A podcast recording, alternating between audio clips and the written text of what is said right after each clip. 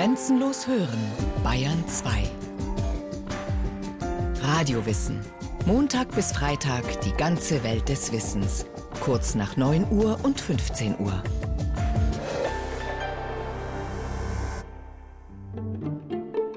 Wir essen Salat. Ja, wir essen Salat. Und essen Gemüse von früh bis spät. Auch Früchte gehören zu unserer Diät. Was sonst noch wächst, wird alles verschmäht. Rauche nicht, saufe nicht, fresse dich nicht dauernd voll, mache Sport. Und das zentrale Bild der Lebensreform ist, dein Leib ist ein Tempel Gottes. Also kümmere dich du um ihn. Wir sonnen den Leib. Ja, wir sonnen den Leib. Das ist unser einziger Zeitvertreib. Doch manchmal spaddeln wir auch im Teich. Das kräftigt den Körper und wäscht ihn zugleich. Das erscheint natürlich der Umwelt dann oft sehr merkwürdig, äh, wenn man also dann in langen, wallenden Tuniken mit langem, wallenden Haar und barfuß und so weiter ja, durch die Gegend marschiert. Wir rauchen nicht Tabak, nein, wir rauchen nicht Tabak. Das tut nur das scheußliche Sündenpack. Wir setzen uns lieber auf das Gesäß und leben gesund und naturgemäß. Und im Nachhinein wird man sagen, dass trotz aller bizarren Seiten der Lebensreform im Zentrum doch sehr vernünftige Gedanken stehen. Alles, was aus den Händen des Schöpfers kommt, ist gut. Alles entartet unter den Händen des Menschen. Jean-Jacques Rousseau. Emile oder über die Erziehung. Im November 1888 kam es in München zu einem aufsehenerregenden Prozess. Vor Gericht standen der Fotograf und Maler Wilhelm Diefenbach und sein Schüler Hugo Höppner, genannt Fidus. Die Anklage lautete auf groben Unfug. Ein Polizist hatte beobachtet, dass Diefenbachs Kinder und Fidus sich im adamischen Kostüm, also nackt, im Gras gesonnt hatten. Die beiden Angeklagten, die barfuß und in weiten Kutten vor Gericht erschienen waren, wurden zu mehreren Wochen Haft verurteilt. Derlei von grober Sinnlichkeit zeugende Exzesse dürfen unbedingt nicht geduldet werden. Man sieht hier noch deutlich den Steinbruch, ne? die glatte Wand hier. Und dann oben eine Fläche, wo eben der Tiefenbach mit dem Fidus, mit seinen Gehilfen, da ihm Lichtkleid, wie es gesagt haben, gemalt haben. Ja. Erwin de Pross, Archivar der Gemeinde Pullach im Isartal, führt im Ortsteil Höllregelskreuz zum Schauplatz des Verbrechens. Hier, in einem aufgelassenen Steinbruch am Ufer der Isar, befanden sich einst Wohnhaus und Freiluftatelier des Lebensreformers Wilhelm Diefenbach und seiner Anhänger. Es war ja völlige Wildnis hier. Und wenn Wanderer gekommen sind, das haben sie dann schon gemerkt, dann haben sie einen Überwurf, den sie hängen gehabt haben, rüber. Und der Polizist, der Gendarm, der die Anzeige gemacht hat, musste zugeben, dass er sie erst richtig durcharbeiten musste, bis er dann Anstoß nehmen konnte. ja, im Lichtkleid haben sie gemalt, nackert. Schöner Ausdruck doch. Trotz der idyllischen Abgeschiedenheit des Höllriegels Kräuterdomizils war Diefenbach zur Zeit des Prozesses in München schon längst kein Unbekannter mehr. Oft genug hatte er dort in Vorträgen seine Lebensphilosophie verkündet. Als überzeugter Vegetarier prangerte er das Verzehren von Tierleichen als Sünde wider die göttliche Natur an. Impfungen seien gesundheitsschädlich und der Genuss von Kaffee, Alkohol und Nikotin ebenso zu meiden wie naturwidrige Kleidung, die den Körper einenge. Diefenbach proklamierte die Freikörperkultur und forderte die Gleichstellung nicht-ehelicher Kinder. Obwohl er gläubig war, kritisierte er die etablierten Kirchen und lehnte die Taufe entschieden ab. Er war natürlich schon, wie man heute sagt, der Showman. Er hat ja immer so einen Kutte, so eine Art, ja, und einen Strick, gell? Sandalen, barfuß und dann das wehende Haar natürlich.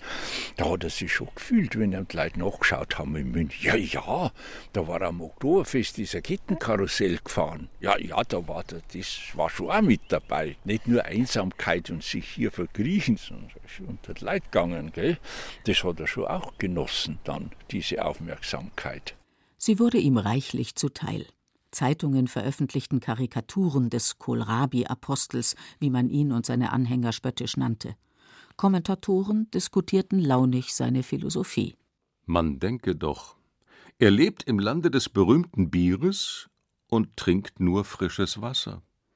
Er lebt in der Stadt der ewigen Kalbshaxen und der saftigsten Braten und begnügt sich mit Pflanzenkost. Er lebt in der Kunststadt, wo die buntesten und vertracktesten Modebilder auf den Straßen herumlaufen, und kleidet sich in ein schlichtes, wollenes Kuttengewand. Und doch fanden viele, dass man Diefenbach nicht einfach als Spinner abtun könne. Prangerte er nicht zu Recht die Fehlentwicklungen der modernen Lebensweise an? litten nicht tatsächlich immer mehr Menschen an Nervenschwäche und nervösen Ticks, an Alkoholsucht und Diabetes, Gicht und Allergien. Das Leben im ausgehenden 19. Jahrhundert war zunehmend geprägt von den Folgen der Industrialisierung.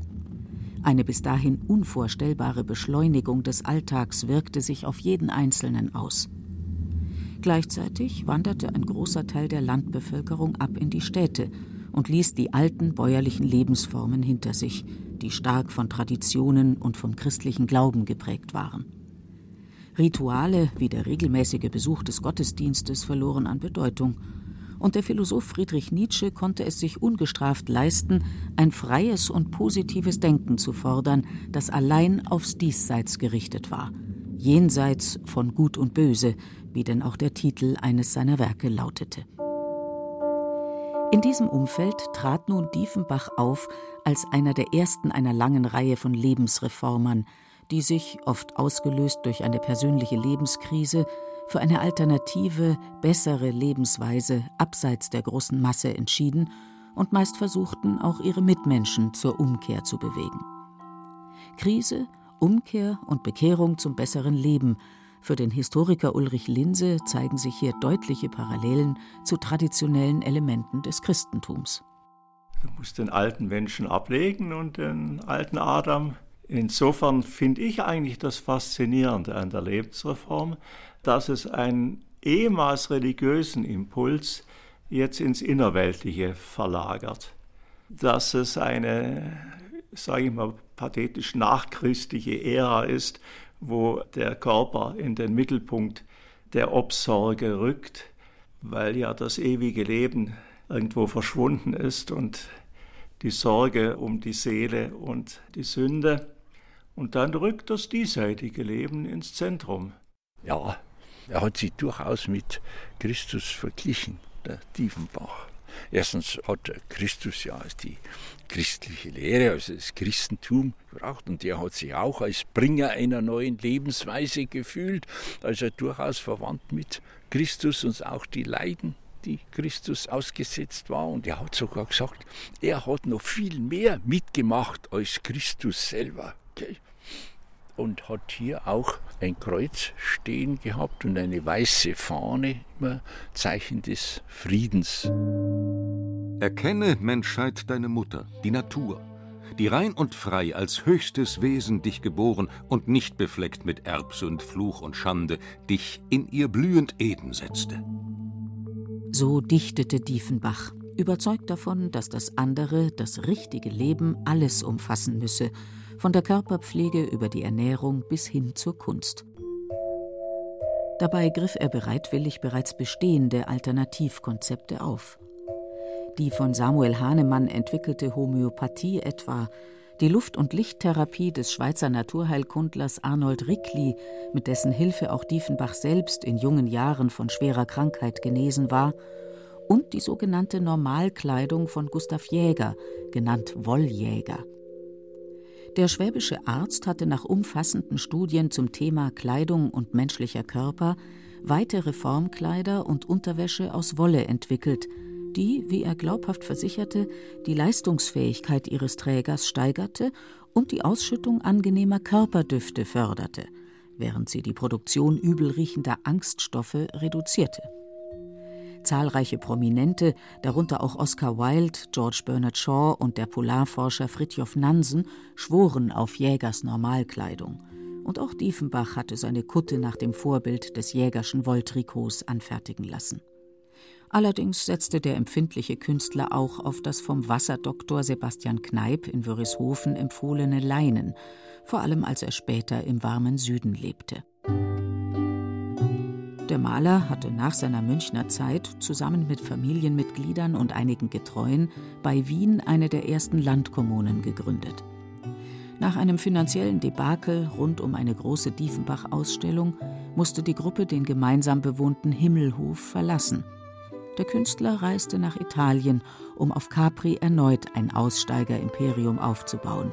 Es sollte sein letztes sein. Alles hat sich an seine Eigensinnigkeit gewöhnt, erzählte der Capri-Besucher Rainer Maria Rilke in einem Brief.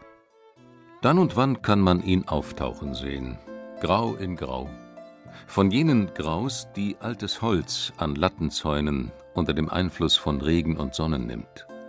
Rilke hatte sich bereits als 22-Jähriger für Diefenbachs Theorien interessiert. Damals war er zum Haus des Meisters bei Wolfratshausen gepilgert, wo seit dessen Wegzug nach Wien einige seiner Jünger die Erinnerung an ihn wachhielten. 1919 dann, sechs Jahre nach Diefenbachs Tod auf Capri, besuchte Rilke zum ersten Mal jenen Ort, an dem das Vermächtnis des berühmten Lebensreformers wohl am intensivsten weiterlebte, den Monte Verità bei Ascona, den Berg der Wahrheit, magisches Zentrum für Sinnsuchende jeder Couleur. Im Oktober 1900 trafen sich in einer Münchner Wohnung fünf Männer und Frauen, darunter auch der einstige Diefenbach-Jünger Gusto Gräser und sein Bruder Karl, um ein gemeinsames Projekt zu planen. Es ging um die Gründung einer Siedlung mit vegetarischer und lebensreformerischer Ausrichtung, möglichst im warmen Süden gelegen. Um einen geeigneten Platz zu finden, brach die Gruppe kurz darauf zu einer gemeinsamen Wanderung über die Alpen auf. Die Reise endete in einer idyllischen Gegend am Lago Maggiore, am Monte Verità, wo die Aussteiger einige Hektar Land kauften mit spektakulärer Aussicht auf den See. Kaum hatten sie mit den Rodungs- und Bauarbeiten begonnen, kamen auch schon die ersten Besucher, unter ihnen auch der Bildhauer Max Kruse. Der erste Eindruck, den ich vom Monte Verita erhielt, gehört zu den stärksten meines Lebens. Man glaubte, unter Urwaldmenschen zu sein. Sie trugen die Haare so lang, wie sie wachsen wollten, die Männer natürlich auch die Bärte. Ihre Bekleidung war sehr einfach: kurze Hosen, Hemdbluse und für schlechtes Wetter einen Friessack mit einem Loch für den Kopf und zwei für die Arme. Natürlich nackte Beine und primitive Sandalen. Ihre Häuser waren aus unbehauenen Steinen, wie sie dort zu finden sind, die Möbel aus knorrigen Ästen zusammengenagelt. Aber alles in seiner Art geschmackvoll. Sie hatten das Prinzip, alles, was der Mensch braucht, selbst zu verfertigen. Später wird Max Kruse seine junge Lebensgefährtin mitsamt den beiden gemeinsamen Kindern auf den Monte Verita bringen. Ein Großstadtleben in Berlin sei nichts für die Kleinen, sagt er, und lässt Käthe am Lago Maggiore mit den Worten zurück: So, nun wachse. Während die Zwanzigjährige sehnsüchtig auf seine Besuche wartet und nebenbei die Vorläufer jener Puppen kreiert, die den Namen Käthe Kruse weltweit berühmt machen werden, nimmt sie teil am gemeinschaftlichen Leben des Monte Verita, allerdings in leichter Distanz. Man baut Obst und Gemüse an, tanzt leicht gewandet oder im Lichtkleid auf Blumenwiesen und strebt nach Echtheit und Wahrheit, nach Freiheit, Reinheit und Schönheit, den erklärten Idealen der Lebensreformer. Was die Umsetzung dieser Ideale angeht, ist man sich allerdings in der Gruppe der Gründer schon bald uneinig. Es kommt zur Spaltung. Während die einen fortan stramm organisiert an der Urbarmachung des Bodens arbeiten und ein florierendes, durchaus kommerziell ausgerichtetes Sanatorium aufbauen, wandern die beiden Brüder Gräser und ihre Gefährtinnen ab an eine andere Stelle des Berges, um dort in äußerster Einfachheit zu leben, unter größtmöglicher Schonung der Umwelt. Die Nachbarschaft zu diesen archaisch anmutenden Naturmenschen gehört nun für Gäste des Sanatoriums wie Franziska zu Reventlow, Gerhard Hauptmann, C.G. Jung und Hermann Hesse zu jenen wunderbaren Momenten, die den Aufenthalt auf dem Monte Verita so reizvoll machen. Käthe Kruse allerdings blickt skeptisch auf das puristische Leben der Asketen. Sie verschmähten jede Hilfe. Nur was der Mensch mit seiner eigenen Kraft, Mit seiner eigenen Hände Arbeit sich schaffen könne, sei ihm gemäß und gut. Nicht einmal der Tiere und Menschen dürfe er sich bedienen. Kraft stehlen heiße die Natur betrügen. Man kann sich denken, wie solche mit fanatischem Ernst vorgebrachten Lehren auf mich wirkten. Ich durchlief die ganze Skala der Empfindungen, von unwiderstehlicher Lachlust bis zu ernstlichen Selbstvorwürfen, dass ich mich unterstand, eine Kinderfrau zu halten. Damals war Ascona geladen von Hochspannung, von Prophetengefühl, Sicherheit und Stolz, glaubte doch jeder den Stein der Weisen gefunden zu haben. Aus aller Welt kamen bedeutende und interessante Menschen, die Selbstsucher angezogen wurden von den seltsamen Predigern. Wir essen Salat, ja, wir essen Salat und essen Gemüse von früh bis spat. Und schimpft ihr den Vegetarier einen Tropf, so schmeißen wir euch eine Walnuss an den Kopf. Wir essen Salat, ja, wir essen Salat und essen Gemüse von früh bis spat. So spöttelt der Dichter Erich Mühsam in seinem Gedicht Der Gesang der Vegetarier, Untertitel Ein alkoholfreies Trinklied. Und doch kehrt er, wie viele andere, immer wieder zurück zum Monte Verita, dem Ort der Ruhe und Kraft, des Austauschs und der geistigen Erneuerung. Ulrich Linse Erich Mühsam hat ja gesagt, es war nicht ein Sanatorium, sondern ein Salatorium. Und das war also nicht vielleicht nach jedermanns Geschmack. Aber es gibt ja dieses berühmte Foto, wie er nackt unter dem Wasserfall steht und offenbar sein Tempel Gottes, sein Leib äh, sehr genießt. Wie viele andere dort. Die Entdeckung der eigenen Körperlichkeit äh, ist sicher auch ein ganz zentraler Punkt. Im Rückblick würde ich sagen, das hat doch sehr viel Aufklärerisches auch an sich in einer Zeit, wo sozusagen der Lebensweg der normalen Menschen ja auch nicht sehr vernünftig ist, sondern also nehmen wir einen Mann wie Max Weber. Er muss immer in dieses Monte Verita gehen, um seinen Körper, den er wieder malträtiert hat durch zu viel Rauchen und zu ungesundes Leben, wieder ein bisschen auf Vordermann zu bringen und ein wenig freie Liebe dort zu genießen, damit er wieder zu sich kommt. Also gerade der Max Weber, wo wir immer sagen, der hat das doch entdeckt, ja, die Entzauberung der Welt, er lässt sich immer wieder im Monte Verita verzaubern und merkt, dass das ein wichtiger Teil ist einer modernen Existenz. Um an den Errungenschaften der Lebensreformer teilzunehmen, musste man damals allerdings nicht mehr unbedingt zum Berg der Wahrheit reisen. Ab 1900 gab es in immer mehr deutschen Städten Reformhäuser, die all das anboten, was es bisher in Läden nicht zu kaufen gab. Lockere Kleidung und Kneipsandalen, Vollkornbrot und alkoholfreie Säfte, Pflanzenmargarine und Fleischersatz. Die Kundschaft ist speziell und tauscht sich untereinander aus. Man spricht über die Bücher der schwedischen Reformpädagogin Ellen Kay, auch sie übrigens ein gern gesehener Gast auf dem Monte Verita, die Kinder zu eigenständigen Wesen erklärt, die Gesamtschule bis zum 15. Lebensjahr fordert und Schläge als Erziehungsmittel rundweg ablehnt.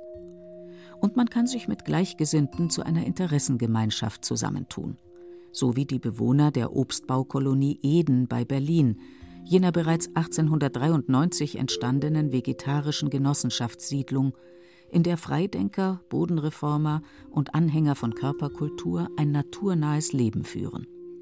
In enger Nachbarschaftshilfe gewinnen sie dem kargen märkischen Boden erstaunliche Erträge ab. Allerdings zeigt sich gerade an dieser Siedlung die Kehrseite der Lebensreform und ihrer Auswirkungen. Denn anders als in der von Künstlern und Bohemiens durchsetzten Gesellschaft auf dem Monte Verita bekam in der Gartenkolonie Eden das antikapitalistische, naturnahe Gedankengut schon bald völkische und antisemitische Züge. Von Scholle und naturhaftem Leben war es nicht weit zu Blut und Boden. Was kann man alles in die Natur hineindeuten? Man kann zum Beispiel sagen, äh, fremdrassige Holzarten wie die Douglasfichte haben im deutschen Wald nichts verloren. Das muss ausgemerzt werden.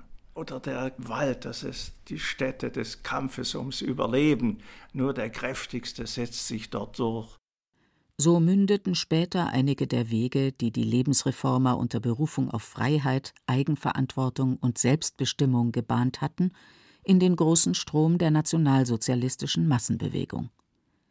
Das Elitebewusstsein, die Ideale von Reinheit, Sauberkeit und naturnahem Leben wurden in ihrer pervertierten Form zu einem Teil des geistigen Unterbaus für die größte menschliche Katastrophe des 20. Jahrhunderts.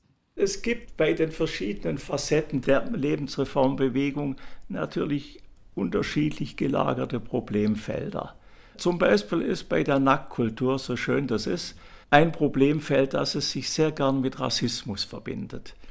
Der Körper, du kannst ihn nicht mehr verstecken, er wird sichtbar in seiner physischen Qualität.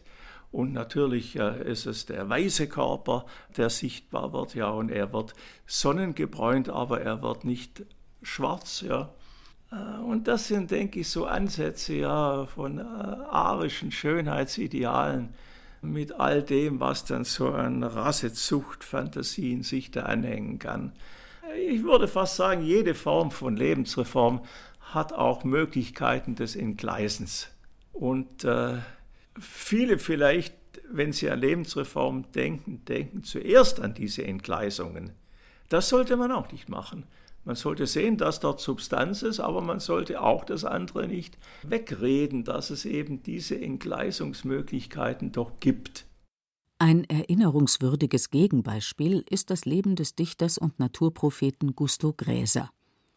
Der ehemalige Diefenbach-Schüler, Mitbegründer des Monte Verità und Freund und Vertrauter von Hermann Hesse, hielt sich zeitlebens abseits von aller Vereinnahmung, ob durch das Militär, er kam deswegen wiederholt in Haft, oder durch völkische Ideologen.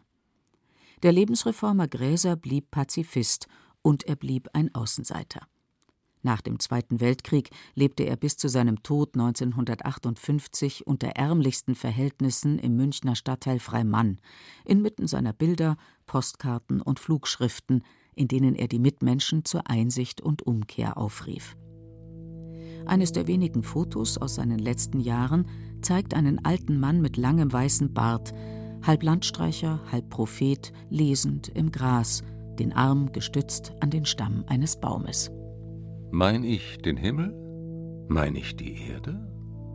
Dich selber mein ich, o oh Mensch. Zu dir selber will ich dich locken.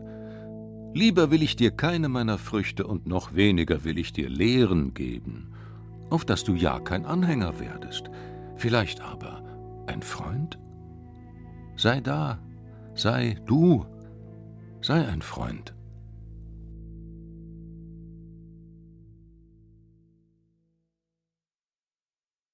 Sie hörten Aussteiger um 1900 Nacktkultur und Barfußphilosophen von Carola Zinner. Es sprachen Beate Himmelstoß, Gerd Heidenreich und Katja Schild. Ton und Technik Monika Xenger. Regie Irene Schuck. Eine Sendung von Radio Wissen.